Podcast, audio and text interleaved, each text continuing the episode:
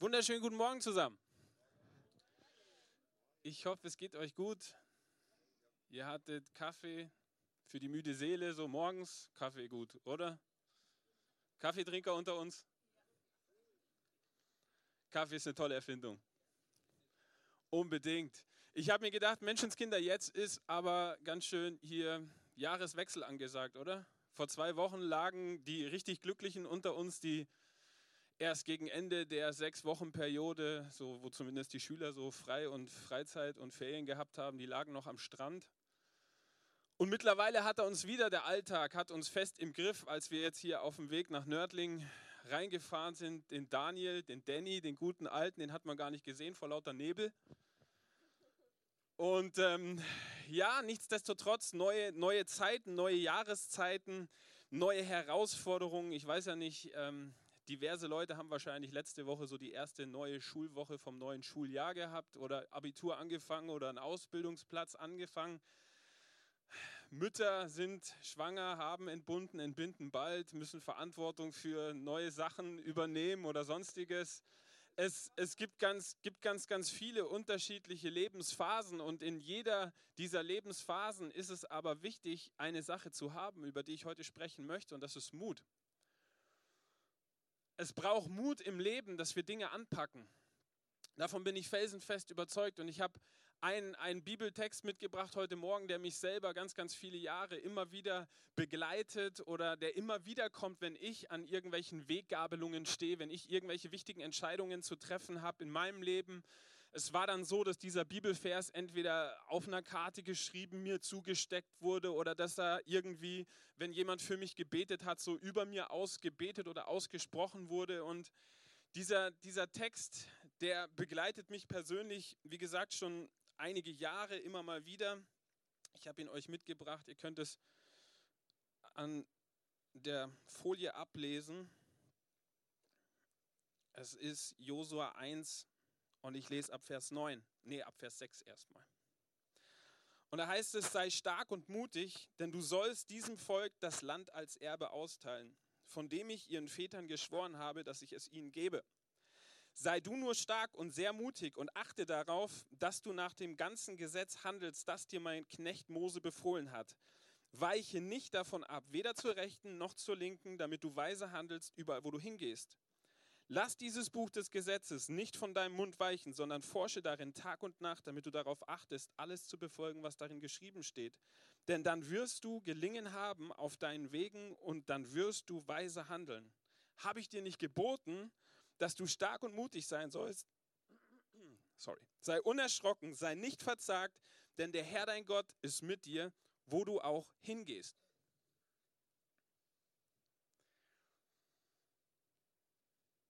Jeder, der zählen kann, der realisiert hier, dass Gott letzten Endes Josua dreimal genau das Gleiche sagt.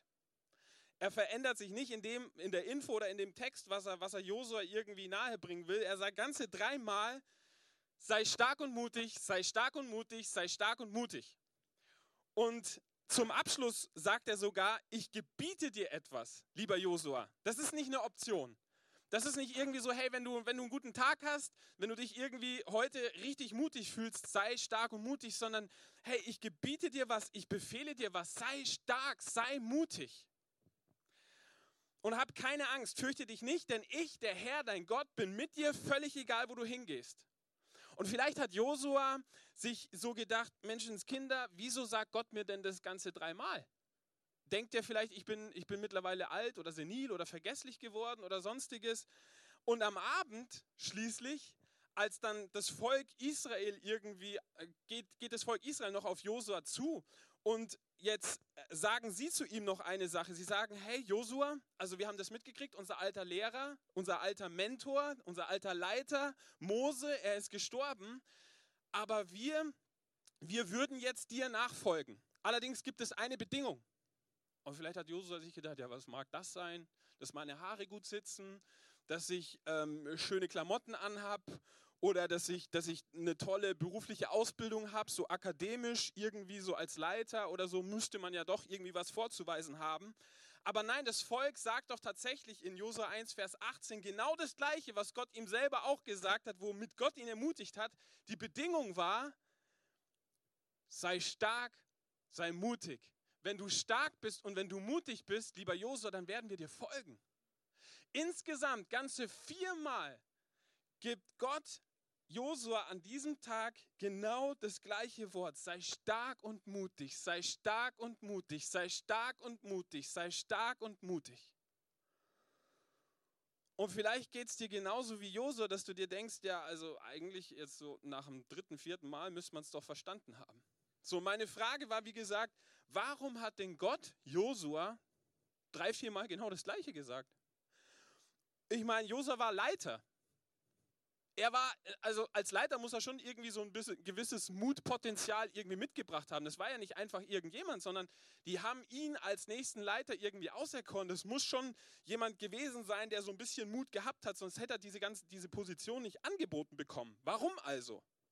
Und die Antwort, ihr Lieben, ist genau die gleiche Antwort, die Gott für dich und für mich hat. Für unser Leben, wenn wir Herausforderungen und Schwierigkeiten gegenüberstehen, Gott musste ihm sagen, sei stark und mutig. Warum? Weil es Zeiten in seinem Leben gab, weil er Erfahrungen gemacht hatte, vielleicht in der Vergangenheit Dinge erlebt hatte, die alles andere als ermutigend waren. Weil er Phasen hatte, die entmutigend waren. Er hatte, Gott wusste um die Vergangenheit von Josua. Gott wusste, dass nicht alle Dinge rundgelaufen sind in seinem Leben, dass es in der Vergangenheit Sachen gab, die nicht ideal gelaufen sind. Und deshalb sagt er ihm das. Lass uns mal kurz drüber nachdenken, was das gewesen sein könnte. Ich meine, Josua wuchs auf als ein ganz normales Kind. Wie kann er aufgewachsen sein? So musikalische Früherziehung. So der erste Gabentest mit sieben vielleicht. Wuchs auf in einer, in einer tollen Gemeinde, wo ihn alle gefeiert haben, wo ihn alle gefördert haben, so Kinderstunde und so. Er wurde gefördert, er wurde entwickelt, seine Eltern haben ihn bestimmt total geliebt und ermutigt. Privatschule vielleicht, so ein bisschen so mit Spezialkursen in Französisch und Spanisch, kann ja heutzutage nicht schaden, wird ja immer globalisierter und internationaler alles. Mit sechs kam dann so der Tennisverein und mit acht dann Fußball. All diese Dinge, die wir halt heute irgendwie so tun aber weit gefehlt, wenn wir, wenn wir denken, das war die Art oder das war so der, der Kontext oder der Hintergrund, wie Josua aufgewachsen ist. Wer meint, dass es so ablief, weit gefehlt. Josua wuchs in Israel auf und er war Jude. Allerdings war das Volk Israel und die Bewohner des Volkes Israels zur damaligen Zeit, als Josua da eben lebte, Sklaven. Die waren Sklaven, die waren in Ägypten, das war seine Kindheit. Und dann erlebt er, wie, wie Gott das Volk Ägypten rausholt, wie er großartige Taten vollbringt. Und er sieht sozusagen Licht am Ende des Tunnels. Wie war die Zeit als Sklave? Die Zeit als Sklave, das war nicht, dass die irgendwelche Förderprogramme hatten oder sonstiges, sondern als Sklave, da hieß es, steh auf, arbeite, leg dich wieder schlafen, zettel keine Revolution an, mach kein, mach kein Mist, ertrag es, steh auf, arbeite, denk nicht nach, sei Sklave. Das war seine Kindheit. Und dann führt Gott das Volk Israel raus. Und Josua realisiert, hey, Gott hat einen Plan. Gott hat uns auch was zugesagt. Gott hat gesagt, er hat ein, ein Land, wo Milch und Honig fließt, so eine Verheißung. Eine, eine Verheißung über die Zukunft, dass es besser werden wird. Und im Anschluss daran, nachdem Gott das Volk Israel aus Ägypten rausgeführt hat, erlebten sie erstmal 40 Jahre lang Wüste. Sie erlebten 40 Jahre lang Wüste, weil die meisten Menschen, die in diesem Volk in Israel waren, keinen Glauben hatten und daran zweifelten, dass Gott wirklich derjenige ist, der er ist und dass er wirklich derjenige ist, der das einhalten und der das wirklich zutage fördern könnte, was er denn verheißen hat. Da war also kein Gehorsam, da war kein Glaube, dass Gott ihnen dieses großartige Land geben wird. Und wegen diesem Unglauben, das das Volk hatte, und weil Josua eben auch Teil dieses Volkes war, saß er im gleichen Boot und musste mit durch die Wüste. 40 Jahre lang Wüste. Ich meine, äh, stell dir, es dir mal vor, 40 Jahre lang Wüste, nur Sand um dich rum. Stehst morgens auf und siehst Wüste, am Abend schläfst du ein und siehst immer nur noch Wüste. Es ist heiß, dann ist es kalt, es ist immer dasselbe. Du siehst um dich herum nur Wüste, Wüste, Wüste. Wer will 40 Jahre lang in der Wüste sein? Und nicht die Spur vom verheißenen Land und zu allem Überfluss, als ob das jetzt noch nicht reichen würde, stirbt jetzt der Mann, der ihn unterstützt und der ihn ermutigt hat. Sein Förderer, sein Mentor, sein, sein Hero, sein Vorbild. Plötzlich ist Mose tot. Und mal ganz ehrlich, wenn du keine Förderung erlebt hast, wenn das Ganze drumherum nicht eben da ist und wenn dann diese Person, die dich ermutigt hat, die dich geprägt hat, die dich gepusht hat und gefördert hat, die an dich geglaubt hat, wenn die jetzt plötzlich stirbt, hey, dann glaube ich, dass in dir, ähnlich wie in Josua, so diese Frage hochkommt, hey, wie soll es weitergehen? Wie soll mein Leben jetzt weitergehen? Was soll ich jetzt machen? Was kann jetzt noch kommen? Und in diese Situation hinein spricht Gott dieses Wort. Sei stark und mutig. Er sagt, Josua, ich habe ein Wort. Ich habe ein Wort der Ermutigung für dich. Sei stark und sei mutig.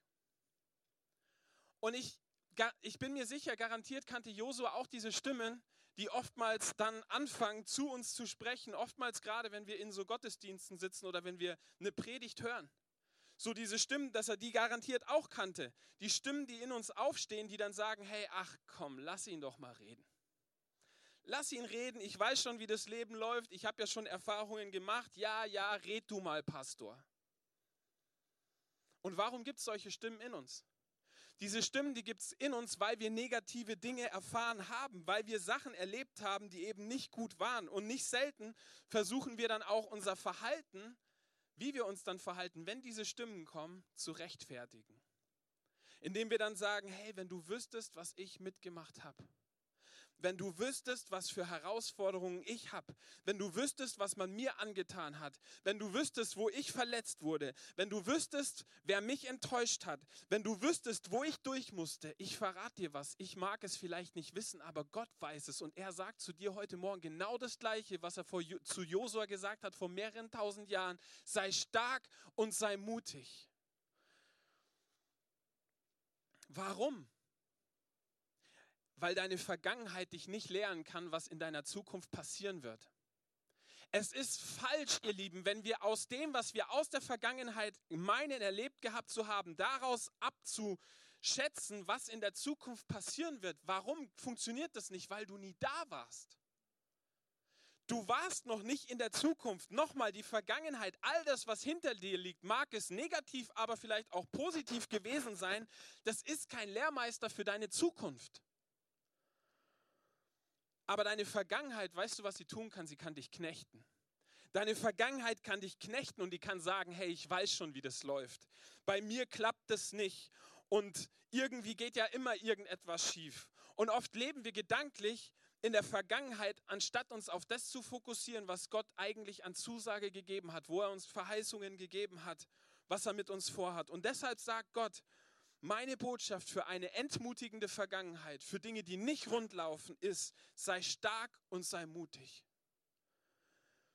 Weil so oft will die Vergangenheit kommen und will uns sagen, hey, es kommt doch nichts mehr Neues, sei doch mal realistisch, funktioniert doch eh nicht. Und deshalb, ihr Lieben, muss Gott uns immer mal wieder daran erinnern und muss uns sagen, sei stark und sei mutig. Deine Vergangenheit entscheidet nicht über deine Zukunft. Soll ich dir sagen, was über deine Zukunft entscheidet? Deine Entscheidungen, die du heute triffst. Das ist das, was dein Morgen bestimmt und das ist das, was in Zukunft passieren wird. Du setzt heute durch Entscheidungen den, die Segel für das, was in deiner Zukunft passieren wird. Und das ist es, was Gott Josua sagt. Des Weiteren braucht es Mut, ihr Lieben, um nicht nach hinten zu gucken. Das ist, was Paulus sagt in Philippa 3, Vers 13 und 14. Da heißt es, eins aber tue ich. Ich lasse, was hinter mir liegt, bewusst zurück. Die Frage, was lag denn hinter ihm? Was lag hinter einem Paulus? Paulus, hinter Paulus lag die Tatsache, dass er Christen verfolgt hatte dass er Christen ins Gefängnis gebracht hat, dass er Menschen gequält und gedemütigt hatte. Glaubst du nicht, dass er Tage hatte, an denen er sich gedacht hat, hey Mensch Gott, ich kann doch, das kann doch nicht sein. Ich bin niemals gut genug, um jetzt das zu machen, was ich tue. Glaubst du nicht, dass er das manchmal hatte? Ich definitiv. Bei all dem, was ich den Leuten angetan habe, was kannst du mit mir schon machen? Und Gott sagt Paulus in diesen Versen und, und bringt ihm das bei und sagt, hey, vergiss das. Vergiss, was hinter dir liegt. Ja, das mag sein, dass du mal ein Verfolger gewesen warst. Ja, das mag sein, dass du Menschen übel mitgespielt hast, aber das liegt hinter dir. Dann gab es aber auch ganz, ganz viele positive, gute Sachen, die hinter Paulus lagen. Er hat Gemeinden gegründet, er hat Reich Gottes in Reinform erlebt, er hat erlebt, wie Menschen frei gebetet wurden, er hat Zeichen und Wunder und Gottes Führung erlebt, großartige Dinge. All diese Dinge hat er, waren Teil seines Lebens, aber auch hier gilt, das lasse ich bewusst zurück und das tat er in der Dankbarkeit. Wenn wir gute Dinge erleben in der Vergangenheit, dafür sollen wir dankbar sein, dafür sollen wir Gott danken für alle guten Dinge, aber auch gute Dinge, ihr Lieben. Die können etwas sein, wo wir in einer Form von Nostalgie irgendwie die ganze Zeit mit Rückschaubetrachtung irgendwie beschäftigt sind, so frei nach dem Motto, die guten alten Zeiten. Die guten alten Lieder. Früher, weißt du noch, die guten alten Predigten, die guten alten Pastoren. Das Problem mit den guten alten Zeiten, ihr Lieben, ist, dass sie vergangen sind. Das ist vergangen und wir können es nicht zurückbringen. Sie sind nicht Gegenwart und deshalb sagen sie nichts aus über das, was in Zukunft passieren wird. Und ich möchte dich ermutigen heute Morgen, lass auch die guten alten Sachen hinter dir. Dank Gott, ja, dank ihm von ganzem Herzen für gute Dinge, die du erlebt hast. Aber dann mach's wie Paulus und sag, hey, ich vergesse, was hinter mir liegt und ich strecke mich aus nach dem, was vor mir liegt. Und ich jag diesem Preis, diesem Siegespreis meiner Berufung, ich jag dem nach. Ich laufe mit ganzer Kraft diesem Ziel entgegen, um diesen Siegespreis zu bekommen. Ich glaube, dass Tod dort einsetzt, wo wir keine Träume mehr haben.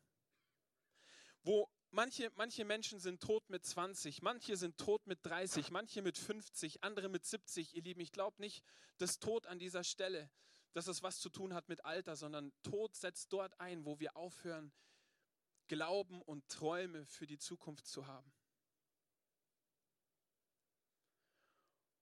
Da haben wir nichts mehr, was vor uns liegt. Ich habe nichts mehr, wofür es sich zu leben lohnt, ihr Lieben. Und das ist Tod. Und das Leben ist wesentlich mehr als morgens aufstehen, arbeiten und abends wieder ins Bett gehen und schlafen.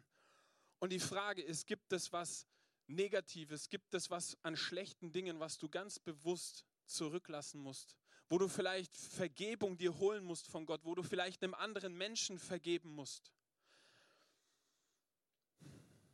Vielleicht ist es aber auch was an Gutem, Ganz, ganz viele Menschen, vielleicht schon jahrelang gläubig, vielleicht auch Pastoren, die sind gläubig und sie sind total verhaftet in der Vergangenheit.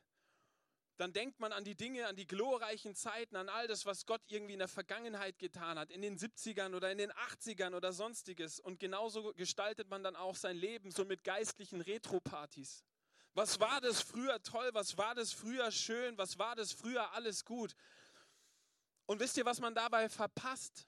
Man verpasst das, was Gott momentan in der Gegenwart tut. Und so wie ich das sehe, leben wir in der besten Zeit, die die Gemeinde von Jesus global gesehen, ich spreche jetzt nicht unbedingt, doch auch von Nördlingen. Ich glaube, wir leben in der besten Zeit, die diese Gemeinde bisher gesehen hat. Aber nicht nur Nördlingen, sondern, sondern auch global gesehen. Überall auf der ganzen Erde entscheiden sich Menschen Tag ein, Tag aus für eine lebendige Beziehung zu Jesus Christus. Die sind feurig unterwegs. Das Reich Gottes breitet sich überall aus, auch in Deutschland. Menschen kommen zum Glauben. Menschen lassen sich taufen.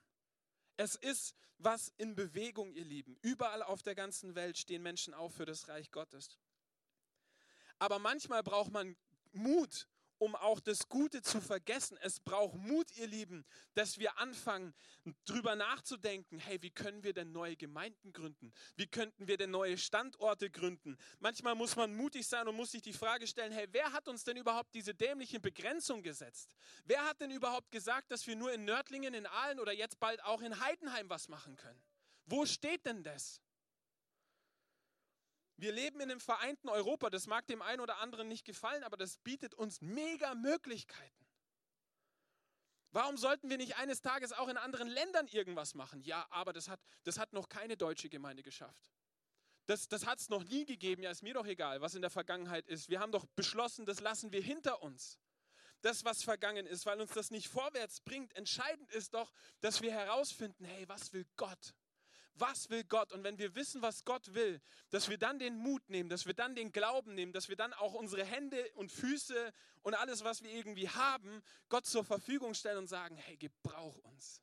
gebrauch uns und wir wollen mit dir und mit deiner Kraft Nördlingen und Aalen und Heidenheim und den, den Rest der Welt verändern. Ihr Lieben, das war, was die Menschen damals angetrieben hat, die ersten Christen, die ersten Gläubigen, Gläubigen als sie zum Glauben gekommen sind. Und Jesus hatte denen nichts anderes gesagt als, hey Jungs, verändert die ganze Welt. Fangt hier in Jerusalem an, dann geht weiter nach Samarien und wenn ihr in Samarien fertig seid, dann geht ihr bitte weiter bis an die Enden der Welt. Von den ersten Jüngern in der Apostelgeschichte, wisst ihr, was da für, für krasse Dinge über die drinstehen? Apostelgeschichte 17, Vers 6. Die Leute, die in der ganzen Welt für Aufruhr sorgen, die sind jetzt auch hier. Das ist doch mal eine Maßnahme.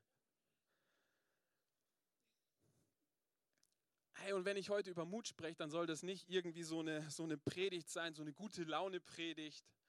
So, jetzt motivieren wir uns mal alle kurz und wir reißen uns neu zusammen und jetzt sind wir mutig und jetzt sind wir positiv. Aber am Ende, ihr Lieben, braucht es Mut. Wir brauchen Mut am Anfang, wir brauchen Mut in der Mitte und wir brauchen Mut am Ende. Mut ist kein Nebenthema des christlichen Glaubens, sondern es ist was ganz Zentrales. Lass uns mal drüber nachdenken. Du brauchst Mut, um Jesus überhaupt dein Leben zu geben. Das braucht mega Mut. Du musst mutig sein, dein altes Leben hinter dir zu lassen. Vergangenheit hinter dir zu lassen, dich auf Neues einzulassen. Und wenn du ganze Sache mit Jesus machst, dann wird, dann wird es passieren, dass Leute das nicht verstehen. Dann wird es Leute geben, die sagen, hey, ach was, jetzt fromm geworden. Du kriegst wohl dein Leben mit aus, aus deiner eigenen Kraft, mit deinen eigenen Ressourcen, du kriegst es wohl nicht gebacken, du kriegst es wohl nicht hin. Was bist du denn für ein armer Wurm? Gott, Kirche, hey, das ist doch was für alte Leute. Come on. Du kannst in die Kirche gehen, wenn du alt bist, wenn du runzlig bist. Wenn du dich entscheidest, beispielsweise aufgrund deines persönlichen Glaubens öffentlich das zu bekennen, dich taufen zu lassen, weißt du, was du brauchst? Du brauchst Mut. Du brauchst Mut. Du musst mutig sein, öffentlich zu bekennen, dass Jesus der Herr deines Lebens ist. Damit du den Heiligen Geist empfängst, braucht es Mut. Weil wenn du anfängst, dich für die Geistesgaben zu öffnen, wenn du anfängst, dich für den Heiligen Geist zu öffnen, die dritte Person der Gottheit, die in ganz, ganz vielen Kirchen ausgeklammert wird, weil man sich nicht damit beschäftigen will oder weil man es verpasst hat oder weil man es vergessen hat oder weiß ich nicht warum. Aber wenn wir uns darauf einlassen, dann erfordert es Mut, weil er wird uns hinausführen, auch aus nur unserem Verstand und aus dem, wie wir denken, wie das alles funktioniert und so, dass wir uns halt alle wohlfühlen.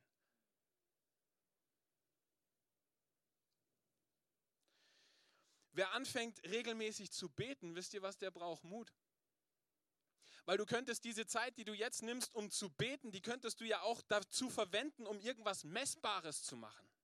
Irgendwas, wo du dir dann selber auf die Schulter klopfen kannst, wo du irgendwo wieder einen Haken auf deiner To-Do-Liste machen kannst, aber du sagst, nein, hey, ich entscheide mich und ich glaube, dass mein Gebet was bewirkt, dass mein Gebet nicht einfach nur an der Zimmerdecke hängen bleibt, sondern dass die Gegenwart Gottes kommt, dass er mich verändert, dass er mein Umfeld verändert, dass er mir hilft, in meinem Alltag Dinge zu regeln und, und sonstiges.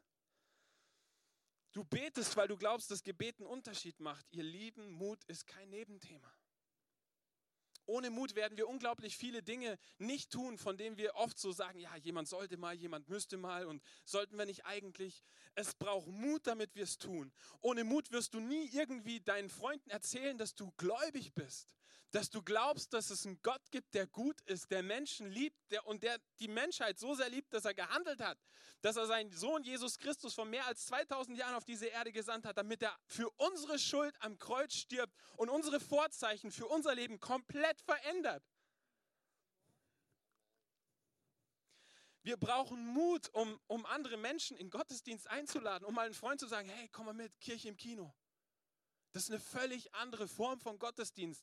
Aber ich spüre was von Gottes Gegenwart. Ich spüre, dass, dass hier eine Atmosphäre ist, wo, wo Gott verherrlicht wird. Und ich glaube, und ich fange vielleicht, wenn, ich, wenn, wenn du jetzt derjenige bist, zu dem ich spreche, vielleicht bist du zum ersten Mal hier und du fängst, du musst dich erstmal dran gewöhnen. Ist doch klar, ging, ging uns doch allen auch nicht anders. Sonntagmorgens, da, da geht man normalerweise noch nicht in Gottesdienst, aber es wird normaler. Ich glaube, dass die Zeit kommt, wo wir anfangen und sagen werden, was du, wo warst du denn eigentlich? Hey, 10 Uhr. Dein Platz war frei. Ein neues Normal. Ohne Mut werden wir keine Gemeinden gründen, ohne Mut werden wir keine neuen Gottesdienste starten, ohne Mut werden wir nicht mitarbeiten in der Gemeinde. unsere Gaben entdecken, Gas geben. Mut ist was Zentrales. Dann brauchst du Mut, um deine Sünden zu bekennen. Ihr Lieben, ich liebe Menschen, die mutig sind, ihre Sünden zu bekennen. Die sagen, hey, ist mir doch völlig egal, was XY über mich denkt. Hauptsache, Gott weiß, ich bin vor, mir ist vor ihm vergeben, meine Schuld ist vergeben. Ich will nicht mehr mit Ballast durchs Leben laufen. Ich will nicht mehr mit Masken durchs Leben laufen. Ich will nicht mehr mit Lügen leben oder sonstiges. Ich will frei sein. Du brauchst Mut, um dich auf Neues einzulassen. Du brauchst Mut, um dich auf Beziehungen einzulassen, Freundschaften zu pflegen, neue Menschen kennenzulernen. Du brauchst Mut für einen neuen Job, vielleicht für eine neue Schulklasse, für ein Studium, für eine Ausbildung. Das sind Herausforderungen, die uns echt, ja, oftmals entmutigen wollen. Es braucht Mut, um den Zehnten zu geben anzufangen zu sagen, Gott, ich nehme dich bei deinem Wort, ich, ich überprüfe das mal. Da gibt es krasse Bibelstellen, wo Gott sagt, hey, wenn du das tust, dann will ich den Himmel öffnen über dir. Und ich bin dein Versorger. Und du positionierst dich, indem du Glauben aktiv umsetzt und anfängst, das einfach mal zu praktizieren. Ich habe Wunder über Wunder erlebt, seitdem ich das praktiziere. Du brauchst Mut, um großzügig zu sein. Wenn du heute Mittag irgendwie essen gehst, mal nicht zu, zu rechnen, hey, was ist auf meinem Konto? Reicht es? Eigentlich könnte ich ja die Person, mit der ich jetzt heute essen gehe, einladen. Aber nee, ich lasse es vielleicht lieber doch. Äh, heute zahlt mal jeder wieder selber. Hey, sei doch mal mutig, großzügig. Du brauchst Mut, um das erste Mal eine Kleingruppe zu leiten. Es startet bald jetzt im November eine neue Kleingruppenphase. Und wir wollen Familie sein, weil wir wissen und glauben, dass Gottesdienst super ist, um Gott zu erleben. Aber es reicht nicht, um in deinem Alltag wirklich Jesus leidenschaftlich und radikal nachzufolgen, sondern da brauchst du eine kleinere Gruppe, da brauchst du Menschen, die mit dir gemeinsam gehen.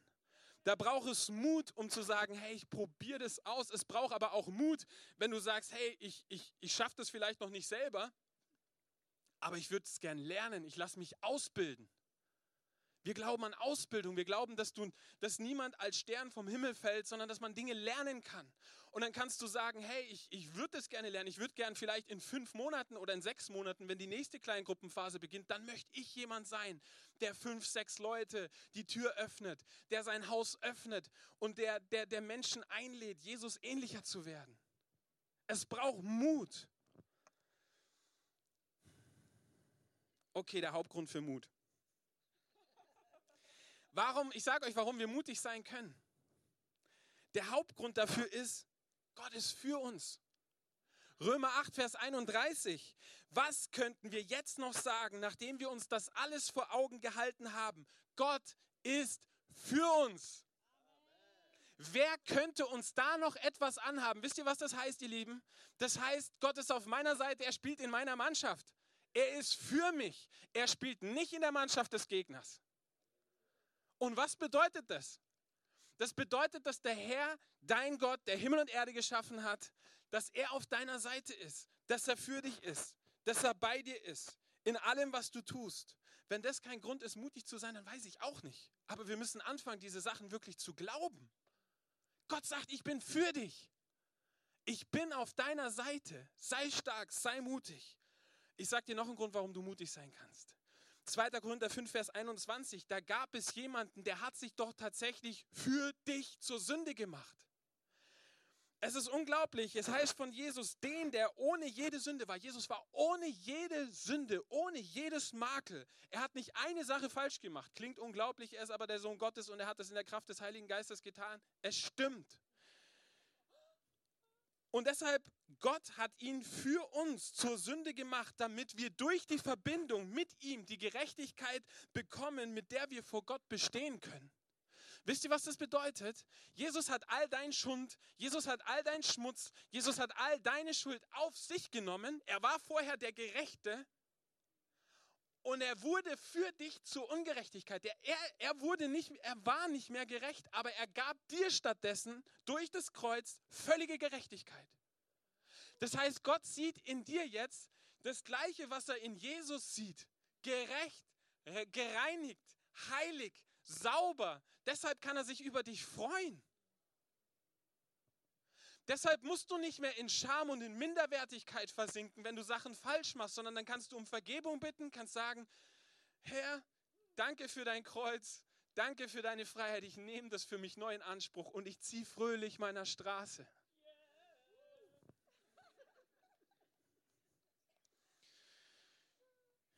Noch ein Grund, warum du mutig sein kannst, weil Jesus sich unmittelbar bei Gott für dich einsetzt.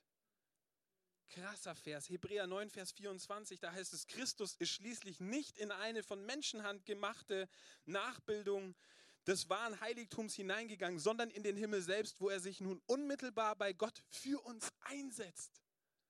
Jesus sitzt zur Rechten des Vaters im Himmel und weißt du, womit er beschäftigt ist?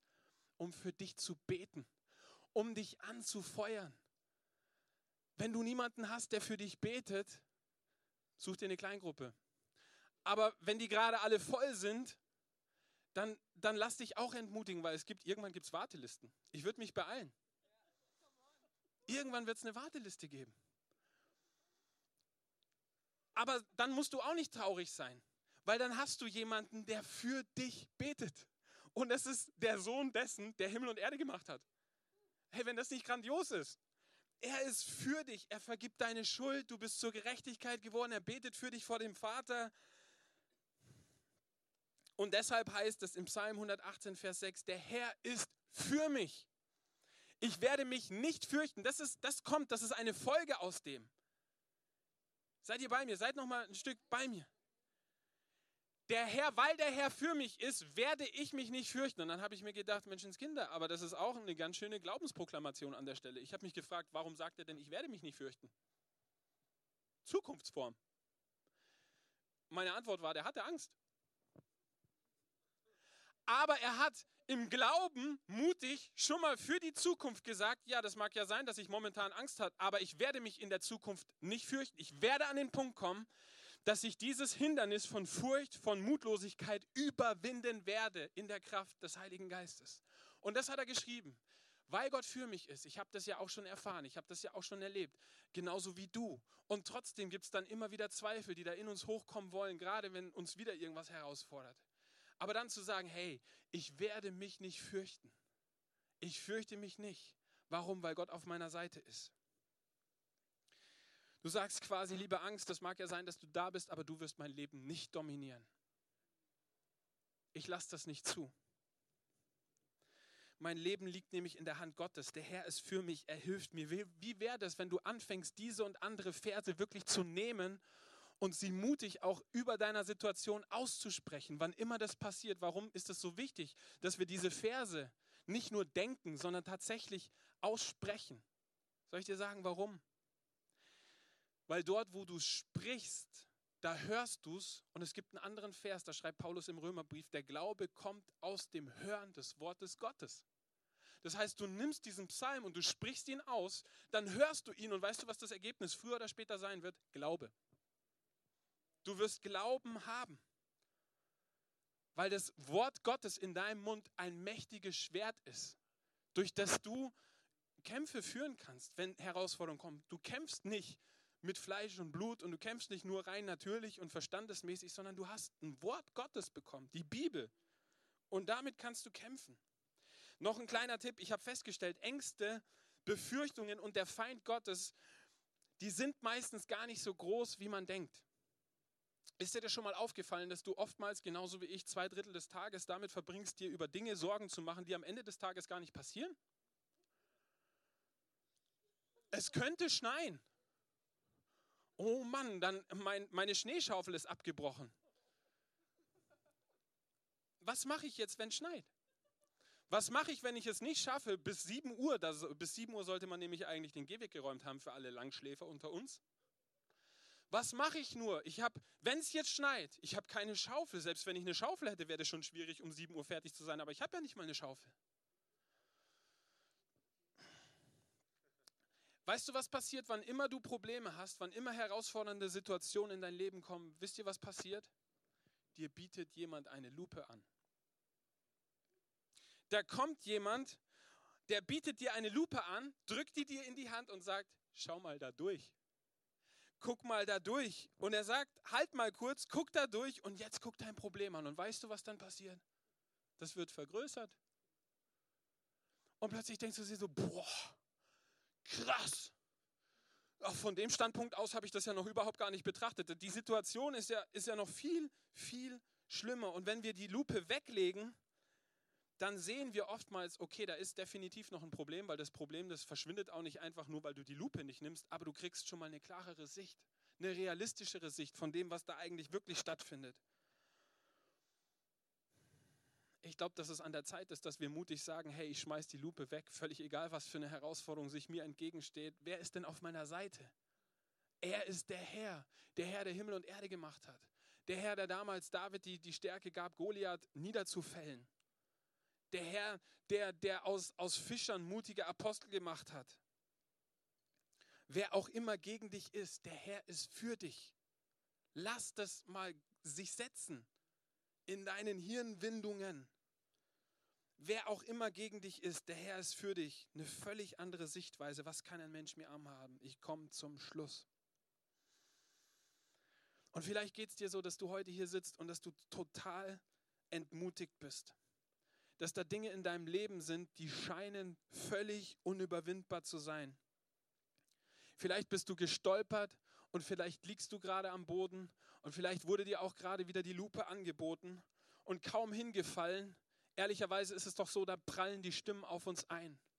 Die Stimmen, die da sagen, hey, du hast Gott enttäuscht, du hast es wieder nicht geschafft, du, aus dir wird nichts, vergiss es, du kriegst es sowieso nicht hin. Lass es doch mal besser die anderen machen. Die haben wenigstens nicht zwei linke Hände. Ach und übrigens, wenn du schon gerade auf dem Boden liegst, guck dir mal den anderen Müll da auch noch an. Zieh dir das auch noch rein. Jetzt ist es doch ohnehin schon völlig egal. Wenn es dir so geht heute Morgen, dann habe ich, dann habe ich eine gute Nachricht für dich. Das ist Lüge.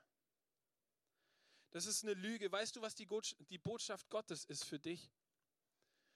Und da, da sind all diejenigen im Vorteil heute Morgen, die kleine Kinder haben oder die schon mal kleine Kinder gehabt hatten. Wie ist es, wenn, wenn kleine Kinder da sind? Kleine Kinder haben Speckbeine, stimmt's? Wer liebt Speckbeine? Die Speckbeine eines Babys Ich liebe Speckbeine. Das ist so, du, du, du nimmst diese Speckbeine und du greifst da so rein und das ist wie so Pudding. Und eigentlich sollte man, man sollte Geld dafür verlangen, dass Leute das machen dürfen. Irgendwann werde ich meinen Urlaub damit bezahlen. Einmal anfassen, ein Euro. Aber ihr Lieben, diese Speckbeine, wunderbar von Gott geschaffen, die sind doch nicht dafür gemacht, dass sie immer Speckbeine bleiben. Sondern Gott hat sich was dabei gedacht. Er sagt, diese Speckbeine, die sollen dieses Kind irgendwann mal durchs Leben tragen. Und irgendwann kommt der Tag im Leben dieses Kindes und dieses Kind beschließt und sagt, hey, ich sehe bei Mama und Papa, die laufen auf zwei Beinen durchs Leben. Das ist spannend. Heute ist der Tag, heute ist der Tag, ich würde es mal ausprobieren ich setze mich in Bewegung und an der Stelle, wir wissen alle, was passiert. An der Stelle sind wir alle prophetisch. Prophetisch richtig heiß drauf. Ich sage dir, was passieren wird. Ich bin ein Prophet. Das Kind wird hinfallen. Und was, was tust du dann? Gehst du dann zu dem Kind hin und sagst, hey, Loser, hey, das geht ja mal gar nicht. Guck mal hier, wie Papa das kann. Oder, oder Mama, komm mal her, guck mal, oder Oma. So läuft man doch nicht. Nein, das würdest du natürlich, du würdest das nicht machen, sondern du würdest sagen, hey, komm, ich nehme dich an der Hand, wir gehen ein paar Schritte gemeinsam und dann lass ich los. Und jetzt gehst du ein paar Schritte allein. Und das Kind, fällt wieder hin. Und du sagst, nee, also ich bin ja sowas von enttäuscht von dir. Also meine DNA ist das nicht.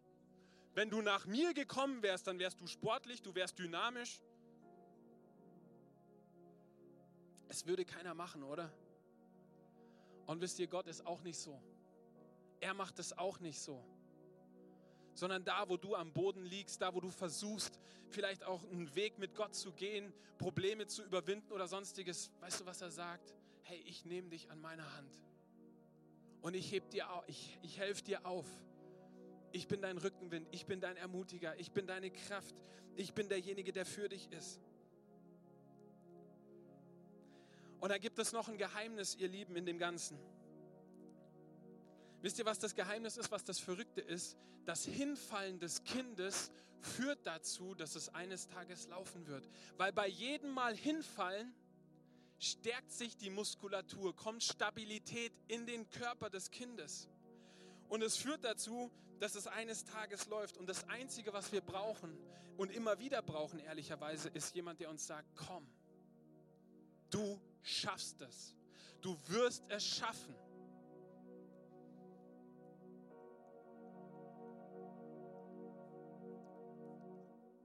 Und ehrlicherweise gibt es auch Momente im Leben, da kann man selber gar nicht laufen, aber da kann man sich tragen lassen.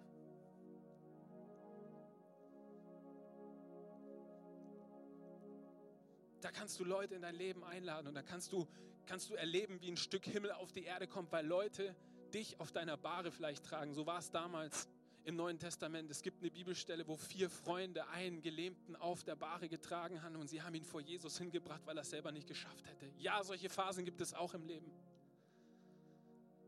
Aber da ist Hoffnung. Da ist Hoffnung und ich will dir das zusprechen heute Morgen. Ich will derjenige sein heute Morgen, der prophetisch in dein Leben reinspricht. Du wirst es schaffen.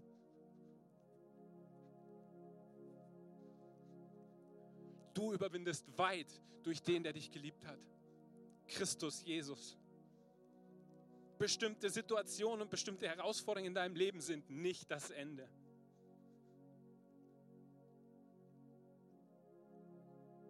Die Bibel sagt, es gibt jemanden, der das für uns macht, der unser Motivierer ist, der derjenige ist, der uns an der Hand nimmt. Und es ist der Heilige Geist. Er ist dein Anwalt, er ist derjenige, der dich ermutigt und er ist derjenige, der dich nach vorne bringt. Er ist uns gegeben, um das zu tun. Und er weiß, dass wenn du aus Niederlagen lernst, dass du die Kraft gewinnst und dass du schließlich rausläufst aus deinem Versagen, aus deinem Schmerz, aus deiner Verletzung. Habe ich dir nicht geboten, dass du stark und dass du mutig sein sollst? Denn der Herr, dein Gott, ist mit dir, wo du auch hingehst. Lass uns mal gemeinsam aufstehen, ihr Lieben. Wir wollen ein Lied singen was das ausdrückt. Was das ausdrückt.